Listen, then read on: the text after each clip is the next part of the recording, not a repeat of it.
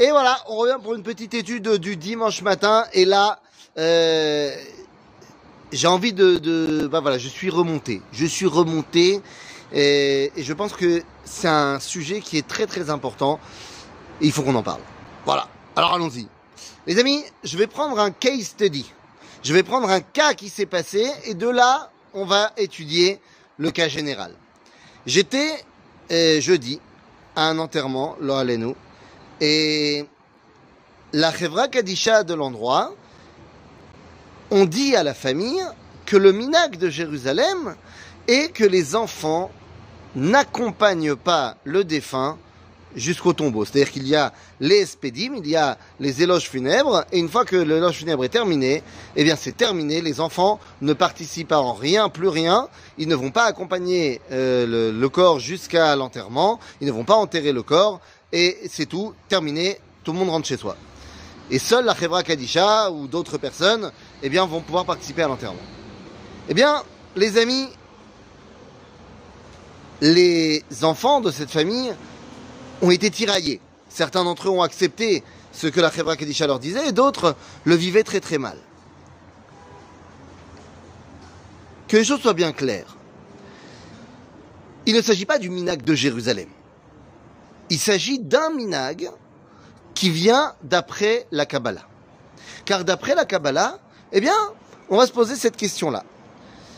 Lorsque un homme a euh, pas forcément le contrôle total de son corps et pas forcément le contrôle total euh, de, euh, ses parties intimes, eh bien, lorsqu'il a des épanchements non voulus, ou alors qui ne sont pas dans le derrière de la mitzvah, qui sont shirvat zera levatala, eh bien, la Kabbalah nous enseigne qu'à ce moment-là, il y a des anges qui sont là pour porter atteinte à l'homme, qui sont créés. Au moment de l'enterrement, eh bien, on ne veut pas que ces anges-là viennent attaquer les proches du défunt. Car le défunt, forcément, a eu, euh, à un moment donné, Lavatala, il a euh, gaspillé sa semence, et donc, ben, il a créé des anges qui sont là pour porter atteinte, et on ne veut pas que ça porte atteinte aux membres de la famille.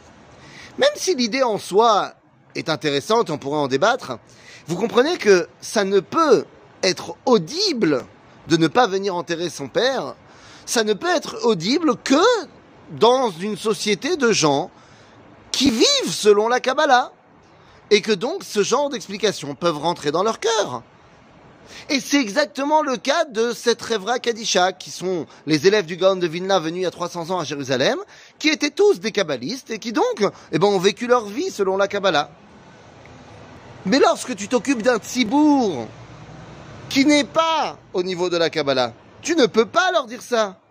Parce que pour quelqu'un qui ne vit pas selon la Kabbalah, ne pas venir enterrer son père parce qu'il y aurait des anges qui... Ça, c'est pas audible. Et le cavote du mort à ce moment-là, tu en fais quoi? Et le cavote de celui qui est endeuillé, tu en fais quoi? Et c'est pour ça que je pense que c'est très important de bien le rappeler. La Kabbalah, c'est pour ceux qui sont au niveau de la Kabbalah. Et je suis pas contre, c'est très très bien la Kabbalah. Mais il faut que tous on étudie la Kabbalah. Aval, tant qu'on n'y est pas, on n'y est pas. Et le rabbin a pour rôle d'enseigner la halacha, ce qui est obligatoire. Ce qui est du domaine de la Kabbalah, tu peux pas l'imposer au plus grand nombre. Tu peux le proposer. Tu peux dire, voilà, il y a un minag comme ça si vous voulez. Mais tu peux pas l'imposer. Nous dira le Ramchal dans Messiah Tesharim que tu ne peux pas être chassid, c'est-à-dire celui qui en fait plus, si tu n'as pas d'abord été tzaddik.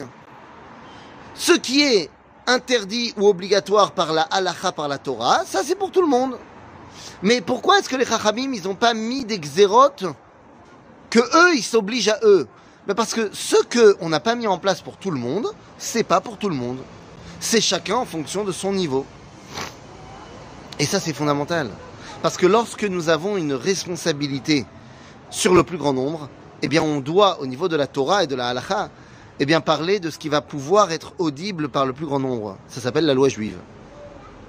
Ah, évidemment, tu vas me dire, non, mais attends, on est dans un monde où euh, la majorité des gens, ils font pas Shabbat, alors euh, tu peux pas leur dire qu'il faut faire Shabbat. Non, il y a une différence entre dinim, entre la loi, ce qui a été décrété par le Shulchan Aruch, par le Rema, par la halacha, les posca halacha, qui ne dépend pas de si je me suis levé du pied gauche ou pas du pied gauche, c'est obligatoire pour tout le monde, et il y a ce qui va être au-delà de la halakha. Que si tu es au niveau, alors oui, et si tu es pas, eh bien pas encore. Eh bien je pense que ça c'est fondamental. Rapprochons-nous par ce qui est le dénominateur commun. Ça s'appelle la halakha. Et une fois qu'on aura compris cela, eh bien on pourra s'élever à quelque chose de plus important, de plus grand. Ce que moi je fais dans mon intimité et dans ma pratique avec Akadosh Baruch c'est mon problème. Et si j'ai réussi à atteindre certains niveaux, eh ben c'est pour moi. Mais lorsque je suis le rabbin d'une communauté, lorsque je suis quelqu'un qui va avoir une responsabilité sur le tzibour, eh bien je ne peux pas me dire que tout le tzibour il est à mon niveau. Je dois être capable de faire en sorte que tout le monde puisse être connecté par la halakha, par la loi juive. Et de là, eh bien, on pourra peut-être tous évoluer, chacun à son niveau, pour arriver à des dimensions extraordinaires de Kedusha. À bientôt les amis.